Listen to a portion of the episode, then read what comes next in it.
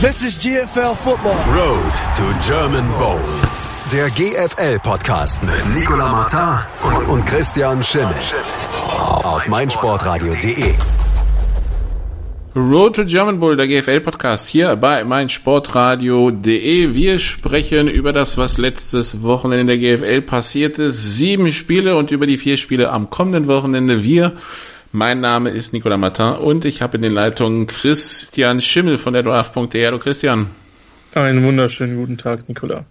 Ja, wir sprechen also über das, was letzte Woche passiert ist und fangen im Norden an. Und ja, wir fangen an bei den Dresden Monarchs, die die New Yorker Lions aus Braunschweig zu Gast hatten.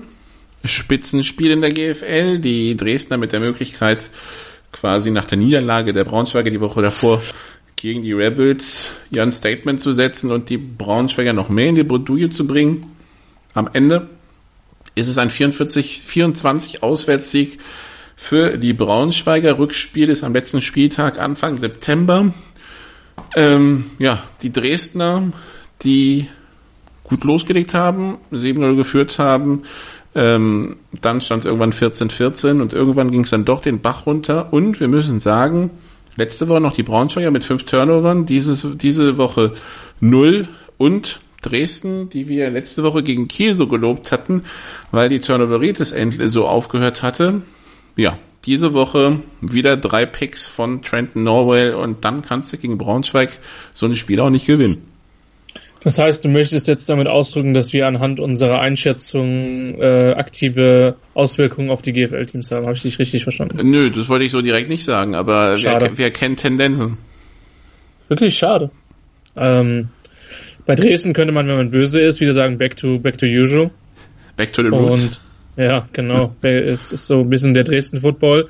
Wir sind eigentlich ganz gut, aber wir machen uns das Leben halt selber immer wieder schwer.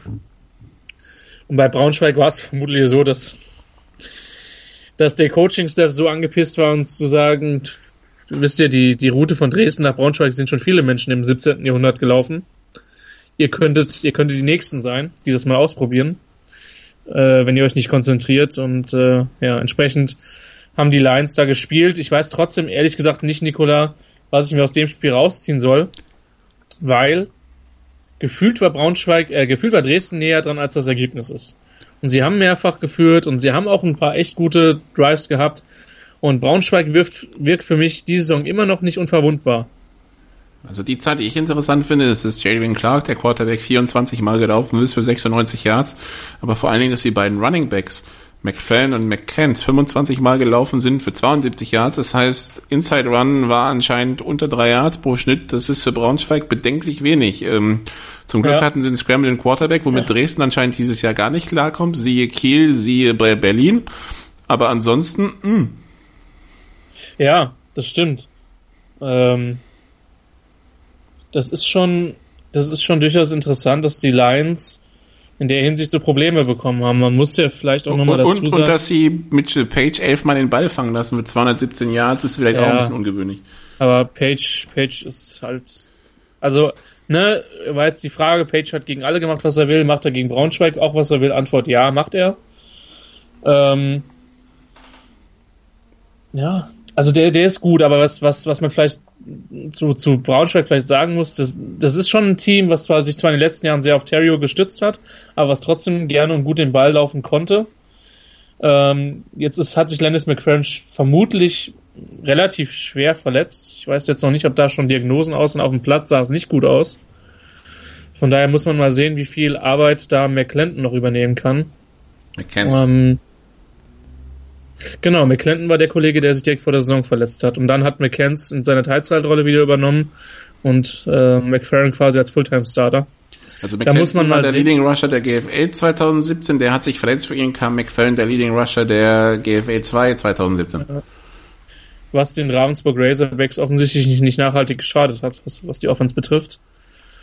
Ähm, das ist interessant und vielleicht noch eine interessante Personalie, die noch nicht spielberechtigt ist, die aber vielleicht schon genannt werden kann, denn die Lions haben ja Nate Morris äh, als neu, erneuten Neuzugang vorgestellt, der dieses Jahr in Bergamo gespielt hatte. Und der noch drei Spiele gesperrt ist. Ich habe dann in einem Forum gelesen, der bringt die richtige Einstellung mit. Denke ich mir, ja. hm, äh, der ist bisher noch nie Meister geworden. Ne? Der hat den Eurobowl einmal gewonnen, aber ansonsten war's das. Mit, ja, Hall, mit Hall nicht Meister geworden, mit Frankfurt nicht Meister geworden, mit Braunschweig auch nicht. Also ist trotzdem begleitet der Spieler, ja, aber trotzdem. Ja, ja klar. Ähm, ja. Also für mich war das halt letztes Jahr der Difference Maker bei, bei den Lions.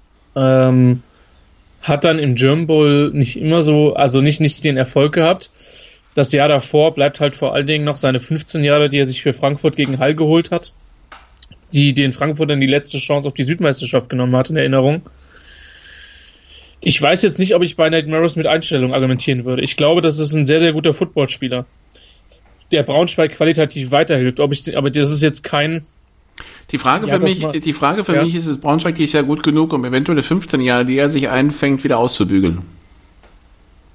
Es kommt, ich glaube, dass man das so pauschal nicht sagen kann. Ich drücke mich mal so aus. Ich glaube nicht, dass sie zwingend so viel besser sind, dass es ihnen egal sein kann, ob er sich da eine 15 Jahre holt, ja oder nein. So, da weißt du.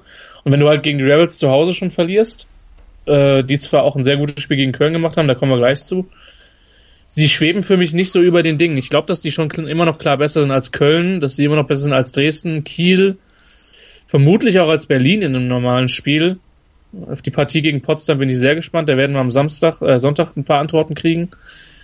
Ähm, aber für mich sind sie halt nicht mehr das, das dominante Team der letzten Jahre, auch wenn sie zweifellos immer noch gut sind. Und das am, am, Son am Wochenende war jetzt nur noch wirklich nochmal ein Ausrufezeichen gegen die Monarchs. Ähm, wobei ich mir absolut sicher bin, ähm, dass da sehr viel Druck äh, im Vorfeld auf die Mannschaft ausgeübt worden ist, doch endlich mal die, äh, die Fehler ein bisschen runterzufahren. Nun ja, also Braunschweig schlägt Dresden. Die Berlin Rebels hatten im Duell der anderen Teams, die im Augenblick auf Playoff-Plätzen steht, die bisher ungeschlagenen Cologne Crocodiles zu Gast. Und wie es so ist, wenn man als Ungeschlagener auf die Rebels trifft, danach ist, ist man nicht mehr so ganz ungeschlagen. Auch die Crocodiles hat's erwischt, 34-13 der Endstand, der aber über ein 28-0 Halbzeitstand nicht hinwegtäuschen darf. Am Ende haben die Rebels 140 Yards an Offense mehr. Und wenn ich mir das so anschaue, statistisch gesehen, 29 Läufe für 140, 12 von 20 Pässen für 265 und drei Touchdowns, ist das jetzt nix was stark vom Rebels Football abweicht, ja, 29 Läufe, 4,8 pro Schnitt, super. Ja. Sorgenfalten sollten vielleicht nur kommen, dass Terry Robinsons sechs Sacks gefressen hat, aber ansonsten. Das war halt dominant. Also, ja. das war, die haben halt zu viel Physis für Köln gehabt. Das war genau das, was ich so ein bisschen vor dem Spiel befürchtet habe. Ähm, die Kölner sind schon eine Truppe, gegen die die Rebels ihr Spiel eigentlich ganz gut durchziehen können. Und dann hat Köln halt an dem Tag auch echt, ich glaube, dass viel Tackling trainiert worden ist. Ähm, da ist der Stab von Dresden nach Köln weitergewandert. Da waren einige Szenen dabei, wo man, äh, wo man doch den Raumgewinn erheblich hätte einschränken können. Und ansonsten war das einfach zu viel. Köln ist immer noch im Aufbau. Äh, Köln ist immer noch eine Mannschaft, die ähm, ja um die Playoff-Plätze mitspielen wird. Es wird jetzt vielleicht schon wieder ein bisschen enger, es wird sehr, sehr spannend, äh, wie sich die, die Plätze äh, ja zwischen, zwischen Potsdam, Berlin, ähm, Braunschweig, Dresden, Köln dann letztlich ausklabüsern, aber ähm, das war einfach zu viel. Und äh, die, die, die Rebels haben das schon in, äh, in Braunschweig sehr, sehr gut gemacht äh, und haben das in anderen Partien ähm, gut gelöst, haben dann gegen Kiel einen absoluten Stinker hingelegt, aber das ist eine gute Footballmannschaft. Nur die Frage ist, wie viel Konzentration kriegt Kim Kutschi in diese Mannschaft? Wie viele von diesen Braunschweig-Spielen ähm, kriegst du in so einer Saison auf den Platz? Weil sie werden die brauchen, um dann wirklich um ganz oben anzugreifen. Die Rebels, die sich erstmal in die Sommerpause verabschieden, die spielen erst im August wieder, äh, dann in Köln das Rückspiel, also quasi back to langes Back. Genau. Und das ist jetzt kein Spiel, was vielleicht mit dem direkten Vergleich noch spannend ist wie im letzten Jahr, aber wo sich halt die Rebels auch absolut keine Ausrutsche erlauben dürfen. Genau, dann schauen wir noch auf das Duell der Verfolger auf die Playoff-Plätze. Die Potsdam Royals hatten die Kielbeute Hurricanes zu Gast. Am Ende setzen sich die Royals klar 50 zu 21 durch. Und jetzt müssen wir sagen, Kiel, das äh, nach elf Jahren, wo sie durchgehend in den Playoffs waren, jetzt ist wohl Schluss. Jetzt ist wohl Schluss. Ich meine, man muss den, man muss den wirklich hoch anrechnen, dass sie sich echt nochmal in, äh, in, in dieses Spiel gekämpft haben, wo sie schon drei Scores hinten waren. Ähm, aber wenn man jetzt böse wäre, könnte man sagen, dann hat Potsdam halt wieder angezogen und dann war halt wieder relativ schnell Ruhe. Und ähm, die, die Royals haben gezeigt, dass die auch gegen eine gute Kieler Defense, die schon einigen Mannschaften den Pass relativ gut weggenommen hat, ähm, ja, wirklich werfen konnte, wie sie wollten. Und äh, Gäfer, der wieder mit einem sehr, sehr starken Spiel, der Quarterback der Royals, ähm, die sind einfach ein bisschen zu gut für Kiel in diesem Jahr. Das war vor dem Spiel meine Befürchtung. Hat sich dann auch so bestätigt. Und sie haben vor allen Dingen Kiel komplett den Lauf weggenommen. Footman konnte nicht scramblen. Äh, dann wurde auch noch wenig Lauf gecallt, weil es ging ja relativ schnell aus dem Leim. Und wenn dann Kiel aus 21 Läufen 37 Yards netto macht, dann weiß ja. man, wie man so, wie so ein Tag läuft. Das heißt, Footman musste werfen, hat übrigens auch fünf Sacks gefressen. Das heißt, die Front Seven der, der Potsdamer scheint richtig gute Arbeit gemacht zu haben. Und das ist auch das, warum wir es in Richtung Braunschweig ganz spannend finden. Ähm, und auf der anderen Seite, ja, die Royals äh, offensiv sechs Touchdown-Pässe und dann ja. noch für 150 Yards gelaufen, also insgesamt 540 Yards an Offense. Dafür, dass wir die Kieler Defense nicht so schlecht fanden bisher, das ist schon aller Ehrenwert. Points of Turnover übrigens 21 für Potsdam. Ja. ja. Und das hilft in so einem Spiel dann halt auch. Äh, das heißt, aus ja. jedem Turnover der Kieler haben die einen Touchdown gemacht. Genau. Und das ist mit Sicherheit eine Sache, die sehr positiv für Potsdam ist. Auch wenn ich bei denen manchmal echt den Eindruck habe, wenn die vorne sind, dann geht der Fokus so ein bisschen weg. Und dann geben sie halt wieder Gas. Das war in Hamburg stellenweise auch der Fall. Das war gegen Köln der Fall, wo, was sie dann letztlich sogar das Spiel gekostet hat. Und äh, auch gegen auch gegen die gegen die Rebels, was die auswärts gewonnen haben, gab es durchaus Momente, wo sie dann wirklich ein bisschen ja ein bisschen nachlässig geworden sind kann man vielleicht damit begründen, dass es ein Aufsteiger ist, Unerfahrenheit, whatever, aber ähm, gegen gute Gegner rächt sich sowas. Ähm, ein Aufsteiger, der, der, der, letztes Jahr aber auch keinen guten Gegner wirklich gehabt hat. Also außer die beiden Düsseldorf-Spiele, wo das zweite war auch ein bisschen deutlicher. Ansonsten ja. haben sie ihre Gegner ja planiert. Also die mussten ja nie vier Quarter durchspielen. Eben. Das ist ungewohnt und dieses Jahr werden gewisse Dinge in der GFL halt wirklich bestraft. Dann kommen wir zum letzten Spiel, zum Abstiegsendspiel, das äh, hier live bei meinsportradio.de übertragen wurde. 762 Zuschauer im Stadion sahen Hildesheim gegen Hamburg. Hildesheim mit zwei Neuzugängen, Tyler Johnson auf Quarterback, aber nur auf Backup Quarterback. Der war ursprünglich für die Comets gemeldet, ging dann zwischendurch in, in eine Arena League und kam zurück. Und Jalil Awini. Jalil Awini, letztes Jahr Notfall-Quarterback in Frankfurt in der zweiten Saisonhälfte, Athlete und Offensive Weapon, würde mancher sagen, mehr als Quarterback. Der kommt an, der kommt als Receiver, Schrägstrich, DB, Schrägstrich, Kick Returner. Das hat die ersten, dem ersten Quarter super funktioniert, 14-0 die Führung. Dann machen sie noch drei Punkte, weil Hamburg einen Punt verbaselt, 17-0. Und ab da war die Herrlichkeit aber irgendwie vorbei ähm, auf Hildesheimer Seite. Man möchte sagen, zum Glück gab sie zwischendurch auf Hildesheimer Seite, sonst wäre das echt ein zähes Spiel geworden, das nämlich ab äh, da nur noch äh, 15 Punkte sieht. Am Ende 23 zu 9 für Hildesheim und eine super Ausgangsposition vorm Rückspiel, nämlich zwei Scores Vorsprung. Ich war überrascht, dass es dann von den Yards her so eng ist. Es fühlte sich deutlicher an und auch Timothy Speckman im Interview äh, fand dann auch, dass man noch mit einem blauen Auge davongekommen ist auf Hamburger Seite. Ähm, aber sieht düster aus für die Huskies.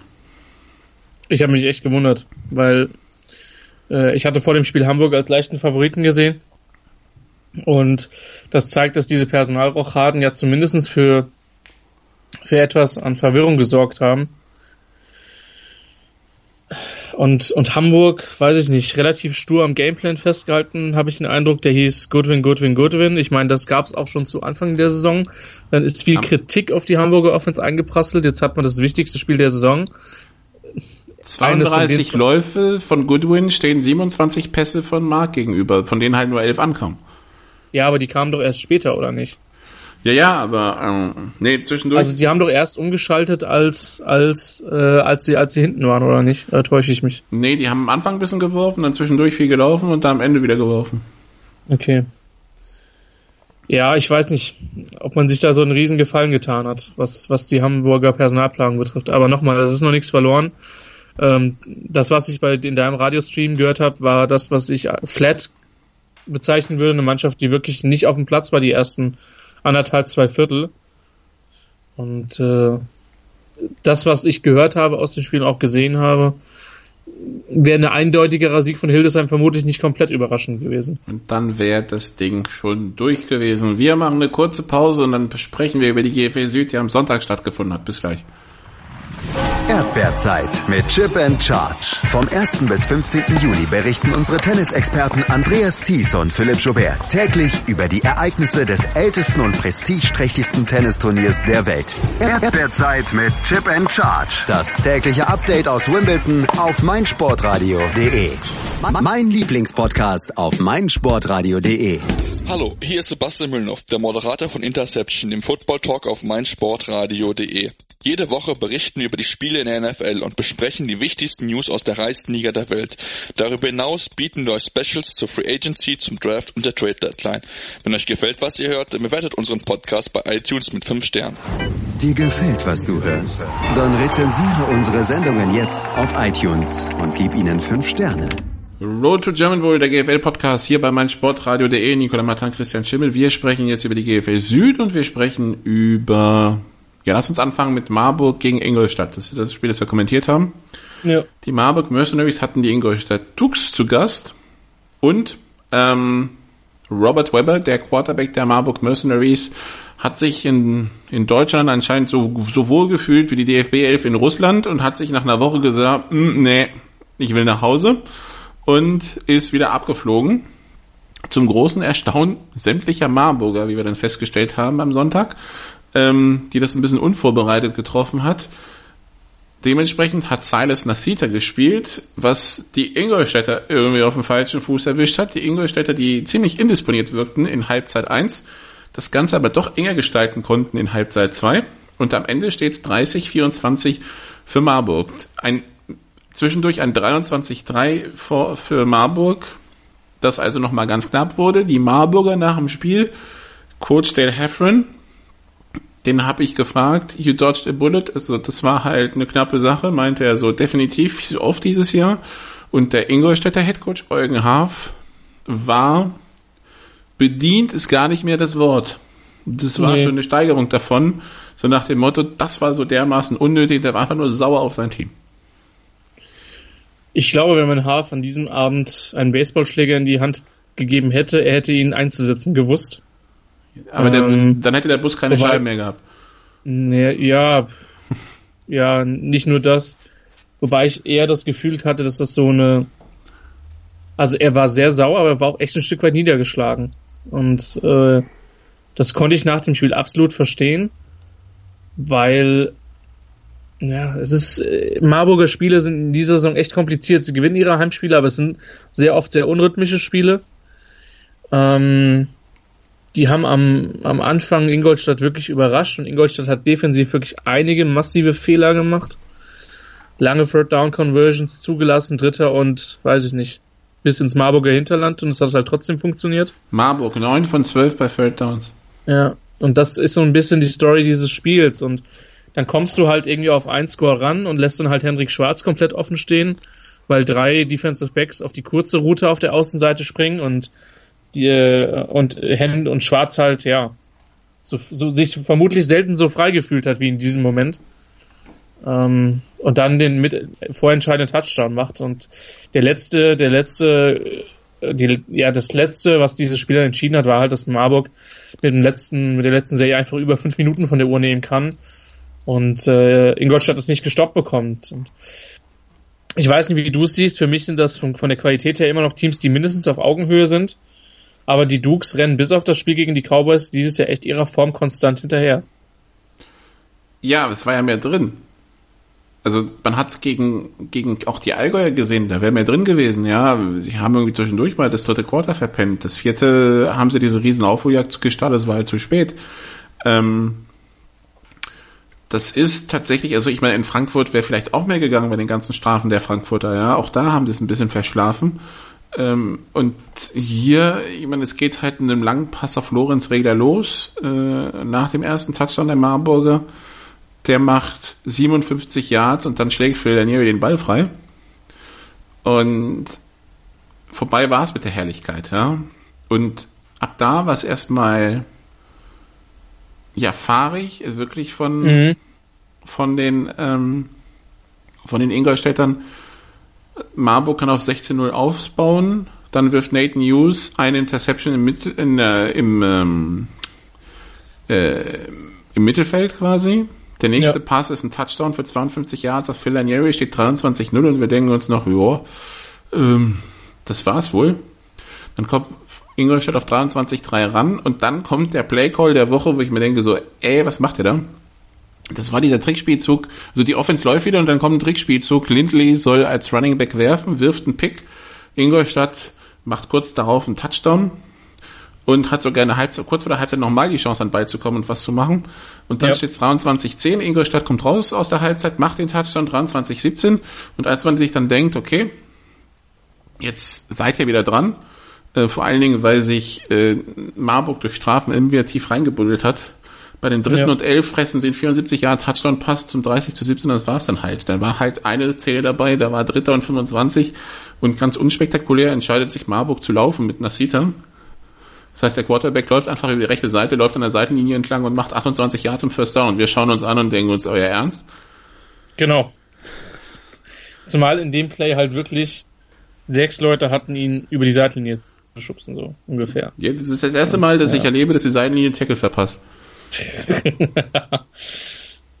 äh, ja, und das ist halt das Ding, das ist halt auch der Grund, warum Haaf so, so, so angepisst im Interview war, weil Ingolstadt halt wirklich eine ganze Menge Chancen hatte und für mich das Spiel auch so ein bisschen fast eine gute Chance hatte zu kippen nach dem Ingolstädter Touchdown.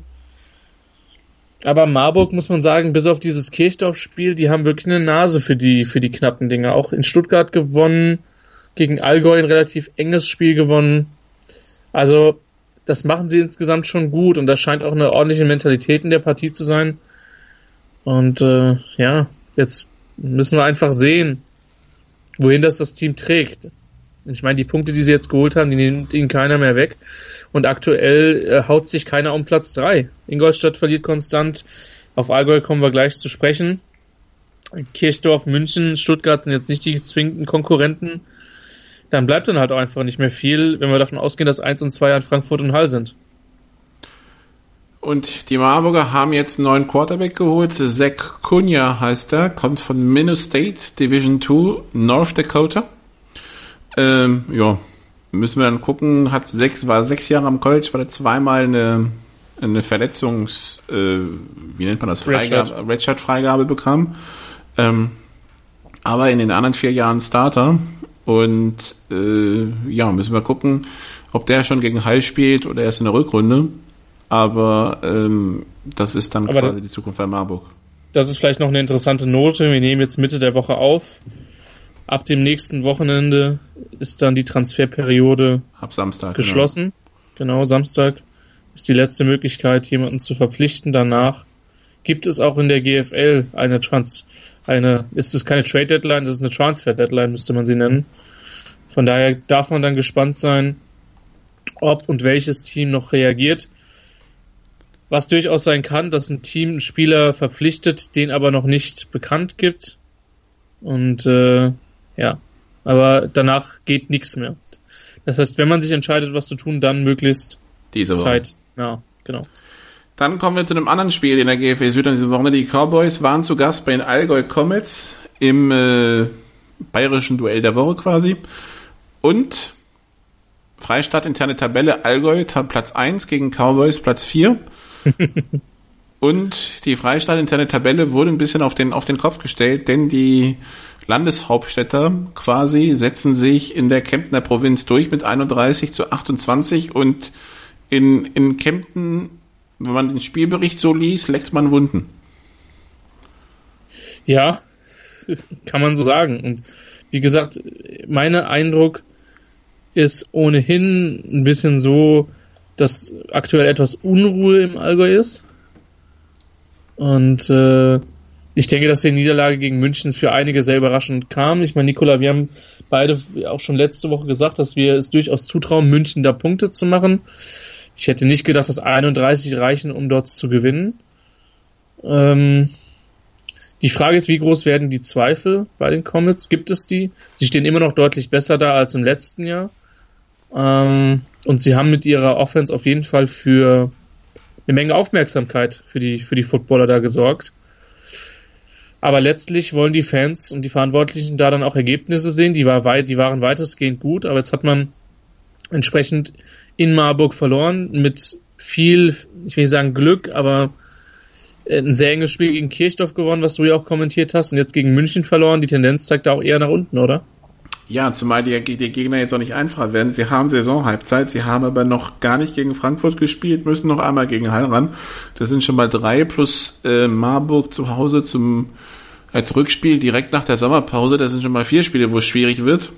Und ähm, dann bleiben nur noch drei. Ja, das, das erste ist am Wochenende in Kirchdorf äh, Kirchdorf hatte jetzt keinen Gegner letztes Wochenende. Die konnten also zwei Wochen sich weiterhin auf die Comets konzentrieren und deren, und deren spezielle Offense, auch wenn Christoph Riener und Flo Bärenberg sagen, ja gut, was die mit dem Pass machen, sind halt teilweise Laufkonzepte, ja, also von daher, ähm, es ändert nicht so viel, es verschiebt es nur ein bisschen, aber trotzdem können sie sich direkt darauf einstellen. Äh, das einfache Los Stuttgart haben sie schon durch, das vielleicht einfache Los Ingolstadt haben sie auch schon einmal geschlagen, also die, die zweite Saisonhälfte wird eher, wird eher tougher als die erste. Und, und das vielleicht der, einfach los, München haben sie jetzt verloren, ne? Also und, und der Unterschied ist halt auch, die, die, die Defense-Koordinatoren haben jetzt eine Sommerzeit, Sommerpause Zeit, sich die sieben oder acht ersten Spiele der Kemptner mal auf Tape anzuschauen und sich vier, fünf Wochen dazu Gedanken zu machen. Ja, weil, sonst, weil halt sonst nichts stört. Und was, was, was sich ja unter anderem in Marburg gezeigt hat und auch gegen München, Druck scheint jetzt nicht die schlechteste Option zu sein. Das scheint sich schon ein bisschen rauszukristallisieren. Das ist das ja auch, was Kirchdorf, was auch Kirchdorf versucht hat, irgendwie durch falsche Winkel sind sie nicht rangekommen, aber wie Shannon Smith da die O-Line verprügelt hat, da war, da war eigentlich der, der, die Idee war ja, dass er zwei, drei Leute bindet und dass er recht durchstürmt, hatte ich das Gefühl, aber es hat dann nicht geklappt, dass sie noch zu Boden reißen, ja. Aber ähm, ansonsten, also auch Kirchdorf scheint mit Druck kommen zu wollen. Ich, und sagen wir es mal so, wenn man, sich, wenn man sich so anschaut, was Frankfurt und Hall auf dem Papier haben, also die werden, sie, die werden sie nicht in Coverage setzen. Das haben sie noch nie getan und ich wüsste nicht, warum sie das gegen Frankfurt, äh, gegen, gegen Kempten tun sollen. Nö, gehe ich, gehe ich auch davon aus und äh, das, werden, das wird noch eine schwierige zweite Saisonhälfte und man, man darf halt bei den Comets nicht vergessen, die Defense ist halt auch ein wesentlicher Teil einer Footballmannschaft und die, die funktioniert in dieser Saison weit weniger gut, als das zum Teil schon der Fall war. Und ich bin wirklich, ich bin wirklich gespannt, wie es da weitergeht. Ähm, es ist wirklich eine hochsympathische Truppe, die Comets. Ähm, aber die, die Ergebnisse werden dann letztlich das, das aussprechen. Ich glaube nach wie vor, dass sie eine gute Chance auf die Playoffs haben, aber der Spielplan wird halt eben nicht einfacher. Und äh, dieses Spiel in Kirchdorf am Wochenende ist schon sehr, sehr, sehr, sehr wichtig. Das Ding ist halt, wenn ich mir jetzt vorstelle, gegen wen die in den Playoffs spielen könnten, ja, äh, ja. Braunschweig, Berlin oder Potsdam so als Beispiele mal rausgepickt, das sind die Lines, gegen die nicht, die, die nicht ran wollen. Nee, Potsdam könnte halt super lustig werden, weil halt irgendwie so ein 85 zu 84 oder so. Weil beide den Pass nicht verteidigen können, aber Potsdam wäre in so einem Spiel halt klarer Favorit, klar. Weil die mit deren O-Line vermutlich schon nicht so nette Dinge anstellen würden, aber es können beide werfen und beide können den Pass nicht verteidigen, von daher bestünde da Potenzial. Die schlechte Nachricht des Tages war dann der Münchner Sieg für die Stuttgarter, weil ja. die kämpfen ja immer noch im Tabellenkeller und sind weiterhin sieglos, hatten Schwäbisch Hall zu Gast und haben erwartungsgemäß, wollen wir fast sagen, 0,38 verloren. In einem Spiel, wo anscheinend Hall sich auch gedacht hat, hm, knapp wird das eher nicht, lass mal Sachen testen. Ja, genau. Es sind viel aus Empty gelaufen, was jetzt nicht zwingend Hall typisch ist, die zwar gerne eine Spread spielen, aber schon ähm, ja, mit einem Running Back oder mit einigen am Laufspiel, da wollte man wohl ein bisschen was testen. Hat auch gut funktioniert. Ähm, von daher ein Pflichtsieg, muss man schon so sagen, für, für Hall, die in den letzten Jahren ja durchaus schon mal ihre Probleme mit Stuttgart hatten und die da durchaus in enge Spiele verwickelt worden sind.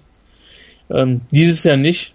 Und äh, die, die Niederlage von Allgäu gegen München, beziehungsweise der Münchner Sieg, so muss man es ja auch mal formulieren, ähm, hat den Stuttgartern schon wehgetan, weil das so die einzige Mannschaft ist, die, die im Süden für Platz 7 so ein bisschen in Reichweite ist. Gut, Ingolstadt hat zweieinhalb Siege, Kirchdorf hat zweieinhalb Siege. Aber da musst du auch erstmal hinkommen, zumal Bei in Kirchdorf. Hm? Anhalb. Das heißt, ja. du musst, du musst dreimal punkten, um da ranzukommen. Und du hast halt schon zu Hause hoch gegen Ingolstadt verloren. Du hast in Kirchdorf hast, verloren. Genau. Und äh, das wird, das wird kompliziert, da noch jemanden abzufangen. Und ich meine, die einfachste Variante ist, dass man zweimal München schlägt. Nur darf dann München äh, maximal noch ein Spiel gewinnen. Ja. Und äh, das sehe ich halt auch nicht. Also ich kann mir durchaus vorstellen, je nachdem, was für eine Dukes-Mannschaft dort auf dem Platz stehen wird, dass man gegen die eine Chance hat. Die haben noch nicht gegen Kirchdorf ge gespielt. Das heißt, das sind auch noch zwei Spiele, wo sich, wo mindestens eine von beiden Mannschaften punkten wird. Oder halt beide. Von daher, die Scorpions müssen anfangen zu punkten. Sie hatten gegen Marburg die Chance, da haben sie sehr, sehr unglücklich verloren. Ähm, ja, es hilft nichts. Also, ich habe schon das Gefühl, Nikola, dass, dass, Stuttgart verbessert ist und dass ihnen auch Newbeck gut tut. Ähm, was ja auch im Sinne einer möglichen Relegation vielleicht kein schlechtes Zeichen ist. Sie werden Punkte brauchen, denn Ravensburg scheint ja nicht die schlechteste Offense zu sein. Kurze Pause hier und dann schauen wir noch auf die Spiele vom Wochenende. Es sind nur vier. Bis gleich. Kick in Rush. Das WM-Tippspiel auf meinsportradio.de. Präsentiert von Mobilcom Debitel. Registriere dich jetzt auf meinsportradio.de slash kick and rush und gewinne jeden Spieltag ein nagelneues Sony Xperia XZ2 Kompakt. Bereitgestellt von Sony. Kick and Rush. Die WM 2018 auf meinsportradio.de. Werde der Zar des Tippspiels.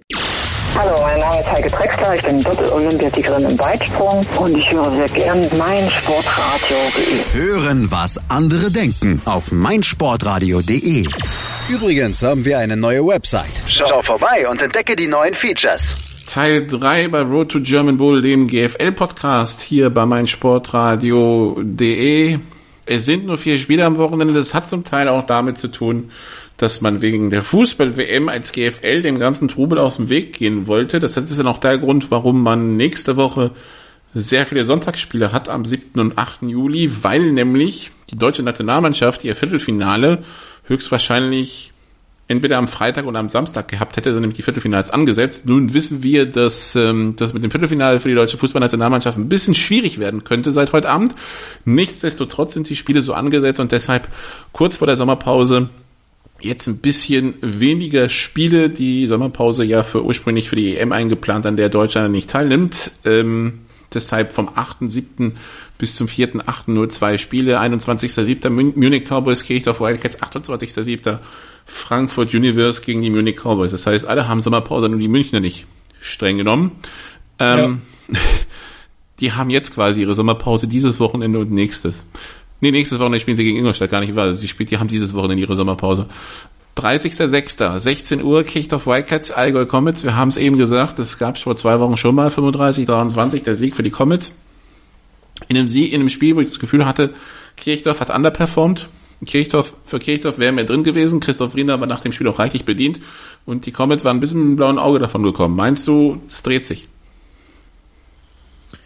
Auswärtsfahrten nach Kirchdorf sind immer schön. ja, auch wenn es für Allgäu verhältnismäßig, verhältnismäßig kurz ist, verglichen mit Marburg oder anderen. Ich glaube, dass ich das drehen kann, ja. Ähm, äh, die, die Wildcats ähm, hatten offensiv ein gutes Spiel, konnten das erste Mal seit langer Zeit wirklich sehr gut werfen.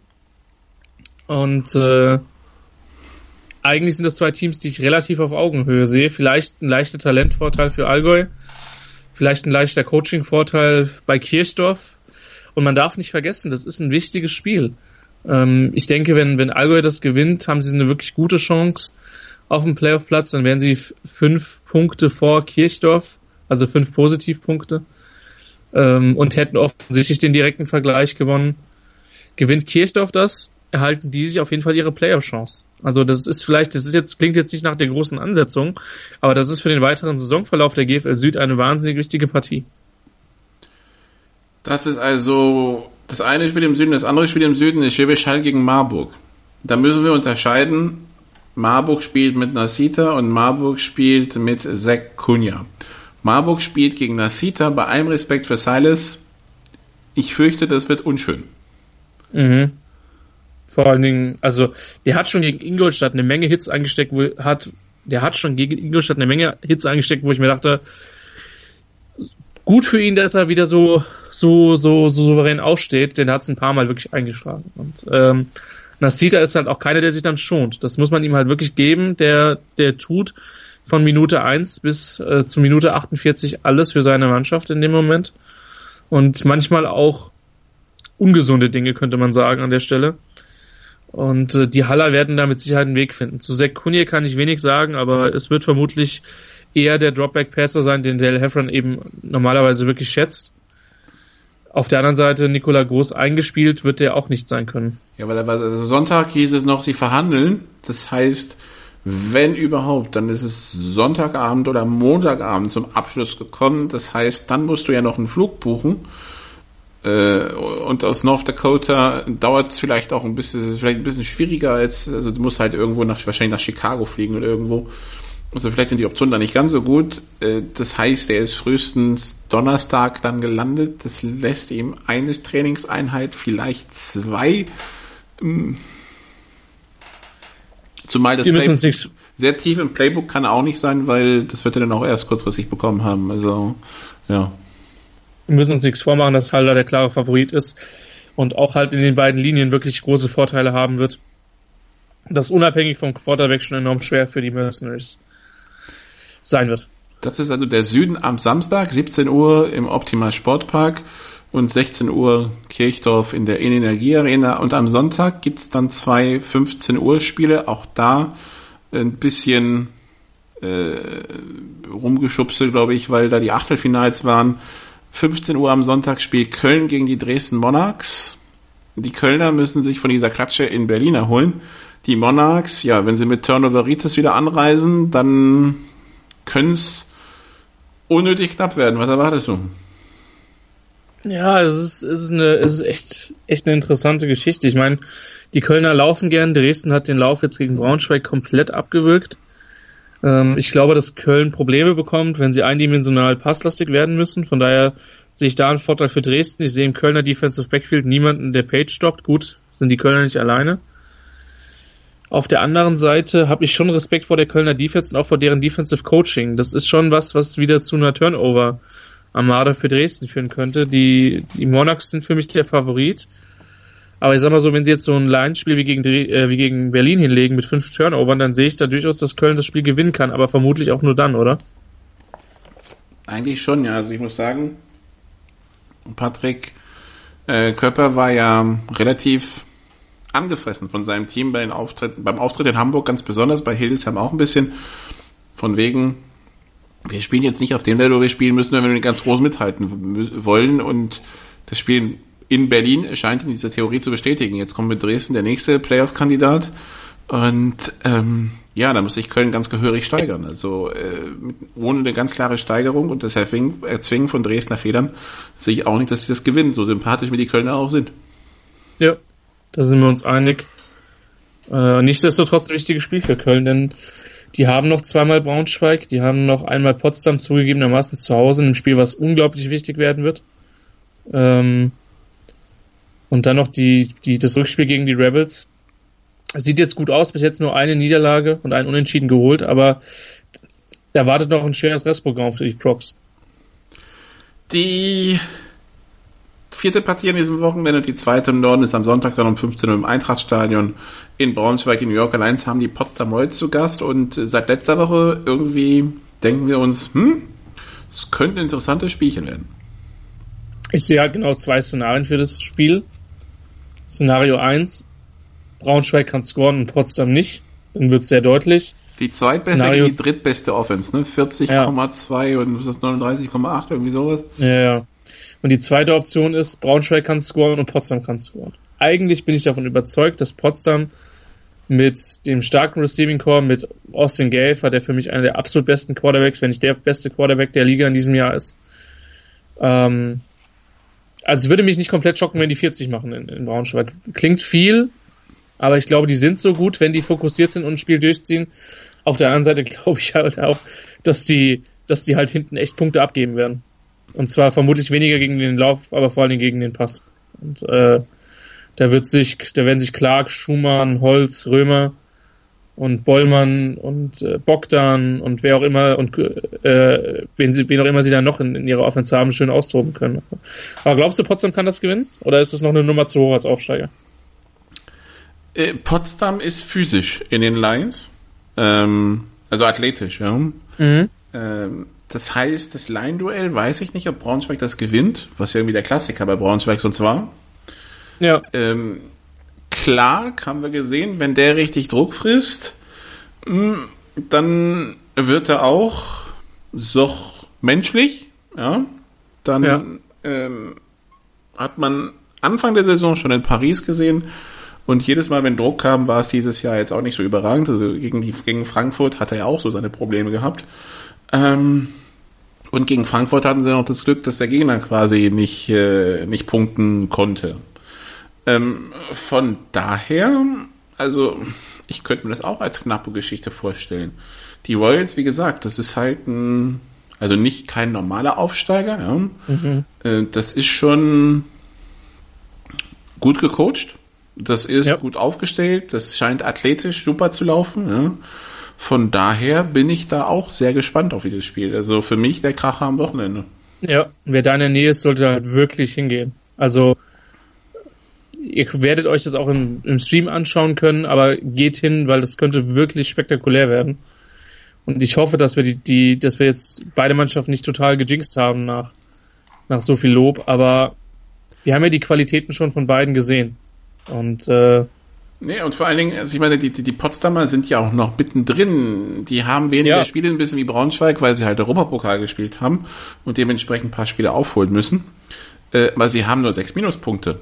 Und sie haben die ja. Rabbits schon geschlagen. Gut, gegen die Dresden haben sie zweimal verloren. Gegen Köln haben sie es noch das Rückspiel. Gegen Braunschweig spielen sie noch zweimal. Gegen Kiel haben sie ein Rückspiel. Ähm, also ich sehe Potsdam, ich sehe Potsdam trotz der beiden Niederlagen gegen Dresden die kann ich trotzdem, die kann, ich kann mir trotzdem sehr gut vorstellen, dass die Saison irgendwie bei 18-10 beenden. Ja. Und dann ist die Frage, weil Rabbits, Monarchs, Crocodiles und Braunschweig ja alle sowieso nochmal gegeneinander spielen, das heißt, da werden massiv Eben. Punkte geklaut. Vielleicht reicht das für Platz 3, vielleicht sogar für mehr.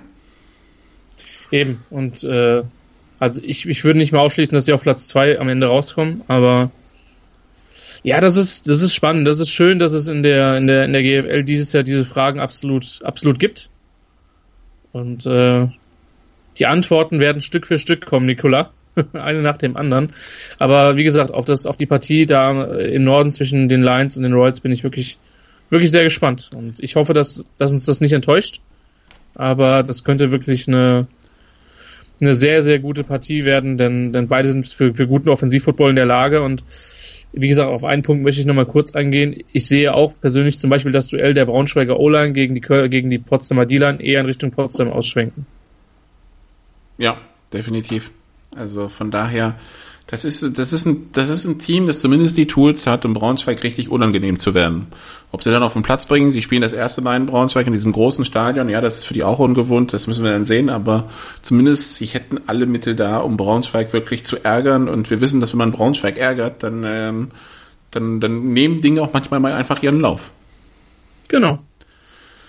Gut, dann schauen wir noch kurz auf die GFA 2. Da finden fünf Spiele am Wochenende statt. Am Samstag im Norden die Adler im Poststadion in Berlin gegen die Rostock Griffins, das Ostduell mit äh, Abstiegscharakter für die Adler. Die müssen, die brauchen Punkte und die brauchen sie wahrscheinlich zu Hause. Oder? Ja, ja, und Rostock steht halt so ein bisschen im Mittelfeld, spielt aber eine sehr souveräne zweite Saison. Ich glaube nicht, dass die in, Abstiegs, in Abstiegsnöte kommen. Da könnte was entstehen bei den Griffins. Sind die nicht im Augenblick sogar auf Platz 2, weil äh, ich, sich, ich weiß nicht. weil sich Emshorn letzte Woche doch, Rostock ist im Augenblick Zweiter bei 10, auf 10 zu 4. Es, es, legen sich halt alle, okay, 10 zu 4, dann sind sie noch nicht mal aus, ausgeschlossen, dass sie nochmal oben angreifen. Oh, ähm, nein. Aber, jetzt, aber ich, Düsseldorf legt sich halt im Moment nicht hin. Ich stelle mir vor, Rostock in der GFL da hinzukommen, Hilfe. Ja. ja. Das ist der nächste Flughafen Berlin. Wahrscheinlich. Ne? Ja. Hm. Samstag, Samstag Stuttgart, Sonntag Rostock. Alles ganz entspannt. Ich Oder umgekehrt. Samstag Kempten, so, nee, Sonntag, Kempten spielt ja Sonntag, aber Samstag Kirchdorf, Sonntag Rostock, jo. Ja. Ähm, Live in Virginia. ähm, dann 30.06. Uhr, VfL Benrath, die Düsseldorf Panther im fast schon Stadtduell gegen Langfeld Longhorns, Langfeld Grenze direkt an Düsseldorf und vor allen Dingen von Benrath nach Langfeld ist nun wirklich nicht weit. Ähm, Langfeld auch in Abstiegssorgen und Düsseldorf ja. Ja, die, die müssen schauen, dass sie nicht dumm Punkte verlieren, weil also im Augenblick äh, schlagen sich dahinter ja alle brav selbst. Richtig, und die Defense schon mit drei Shutouts in der GFL in dieser Saison ist da wirklich der Anker. wenn ich mir überlege, wie, wie zahnlos zum Teil die Offenses der beiden letztplatzierten GFL Nord-Teams ähm, daherkommen, könnten das durchaus punktearme Relegationsspiele werden, sofern die Panther sich da oben halten, wonach es im Moment einfach aussieht. Also immer mal wieder knappe Spiele dabei, auch gegen Soling ein bisschen Glück gehabt, aber ja, sie gewinnen sie. Und das muss man tun, um Meister zu werden. Und jetzt am Wochenende klarer Favorit gegen Langfeld. Und dann am Sonntag Paderborn gegen Emson, 15 Uhr im Hermann-Löhn-Stadion. Paderborn Tabellenletzter, erster, siebter Albershausen gegen die Strau Straubing Spiders. Das ist, äh, Straubing kann sich da, glaube ich, endgültig alle Abstiegssorgen entledigen, die sie eigentlich schon gar nicht mehr haben mit 10 zu 6 Punkten, aber dann wird das Ding definitiv durch. Und das wichtigste Spiel vielleicht am äh, Sonntag immer noch die Ravensburg Razorbacks haben um 15 Uhr die Wiesbaden Phantoms zu Gast. Mit einem Sieg wäre das auch ein großer weiterer Schritt in Richtung äh, Aufstiegsrelegation. Ravensburg kann sich nur selber schlagen. So hart müssen wir das sagen. Die haben mittlerweile einiges an Vorsprung durch die Niederlagen oder Unentschieden der, der Saarländer sich geholt. Auch dahinter sind dann unter anderem die Wiesbadener unterwegs, sind die Nürnberger unterwegs. Wiesbaden hat mehrfach gut mitgehalten, auch gegen gute Teams. Ähm, er hätten da auch durchaus mehr Punkte haben können.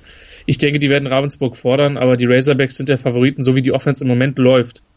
Ähm, wird das unglaublich schwierig, ähm, die in der Hinsicht zu stoppen. Die können sich das in jeder Partie leisten, 30 zu fangen, was selten passiert, aber sie können sich es leisten, weil die Offense einfach mindestens 40 jede, jede Partie scored. Und Ravensburg seit, glaube ich, zwei oder drei Jahren zu Hause ungeschlagen. Das war's von Road to German Bowl für diese Woche. Mehr GFL-Football gibt's dann nächste Woche, wenn wir uns über die Partien vom Wochenende unterhalten und schauen, ob Braunschweig-Potsdam das gehalten hat, was wir uns davon versprechen. Wir hören uns also nächste Woche wieder. Machen Sie bis dann gut. Tschüss. This is GFL Football. Road to German Bowl. Der GFL-Podcast mit Nicola Martin und, Christian Schimmel.